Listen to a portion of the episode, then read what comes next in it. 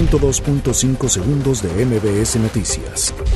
La Fiscalía General de la República extraditó a Estados Unidos a José S., operador financiero de Joaquín El Chapo Guzmán, señalado como el creador de la construcción de túneles subterráneos que el cártel de Sinaloa usaba para el trasiego de drogas. Un juez de control concedió la vinculación a proceso de José Ángel N., abuelo del menor que realizó el tiroteo en el Colegio Cervantes el pasado 10 de enero. La Secretaría de Relaciones Exteriores informó que México trabaja en coordinación con las autoridades de Guatemala para respetar y atender a las personas migrantes que arribaron recientemente a Tecunumán. El gobierno de la Ciudad de México realizará este lunes 20 de enero el primer macrosimulacro de 2020 a las 11 horas, en el que la hipótesis será de un temblor de 7.0 grados con epicentro en el Estado de México.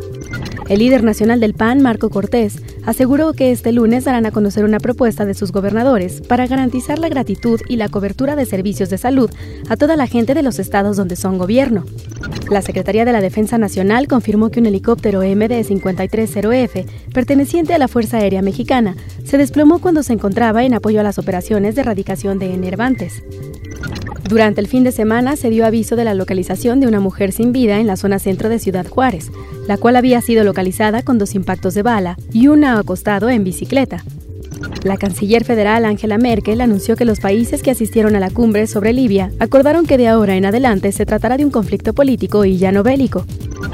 Los 49ers de San Francisco derrotaron a empacadores de Green Bay 37 a 20 en la final de la Conferencia Nacional de la NFL, con lo cual se gana el derecho a enfrentar a los Jeffers de Kansas City en el Supertazón. 102.5 segundos de MBS Noticias.